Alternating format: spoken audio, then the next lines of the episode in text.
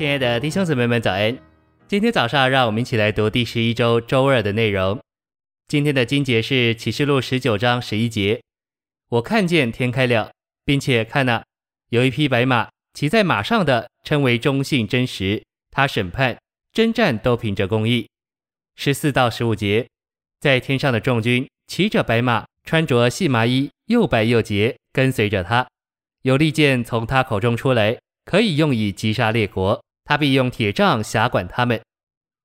晨星喂养，大卫预表基督复活以前在地上受苦的一面。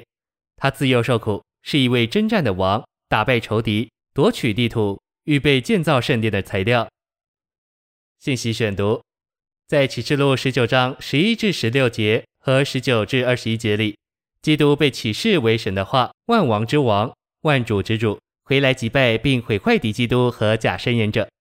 在婚宴之后，基督要以作战将军的身份，带着他的心腹，就是得胜的信徒，做他的军队，前来与敌基督和他以下的诸王，并他们的众军，在哈米吉顿征战。这三者要继续与他敌对。在敌基督的挑唆下，人甚至兴起了征战，直接对抗这位万主之主、万王之王。敌基督、假申言者以及十王和他们的军队，要与羔羊征战。这乃是地对抗天。人反对神的征战，基督的仇敌要变得更邪恶，甚至对他宣战，实在令人惊奇。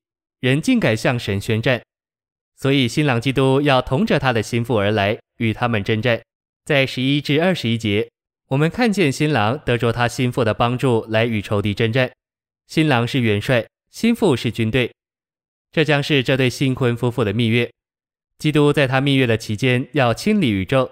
敌基督和假申言者要被扔进火湖里，撒旦要被捆绑且被扔进无底坑里。那时，不仅基督觉得欢喜，我们作为他的心腹也要觉得欢喜。我们和我们的新郎要享受美妙的蜜月。启示录十九章与但以理二章相呼应。但以理二章三十四节说，有一块非人手凿出来的石头打在这像的脚上，把脚砸碎。此处的大人像表征人类政权的集大成。而砸人的石头不仅表征个人的基督，也表征团体的基督。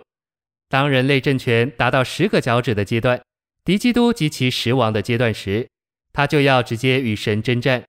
因此，人类政权不仅背叛神、高举人以及拜偶像，也直接与神征战。但是，基督作为神的具体化身，要与他的心腹同来砸碎人类政权。当基督这砸人的石头来临时，他不是单独的来，反之，他要带着他的心腹同来。基督得着并迎娶教会做他的心腹后，就要作为砸人的石头而来。基督若没有心腹，就要单独与敌基督及其军队征战。然而，基督将有一支军队，这军队就是他的心腹。在婚娶之日，基督要迎娶那多年与神的仇敌征战的人。这就是说，基督要迎娶那已经胜过那恶者魔鬼的得胜者。基督同其得胜者，团体的基督，乃是神所凿出的石头，要击打由大人像的十个脚趾所表征的十王和敌基督。如此，团体的基督要把大人像从脚趾到头砸得粉碎。如此，基督同其心腹便毁灭了人类的政权。谢谢您的收听，愿主与你同在，我们明天见。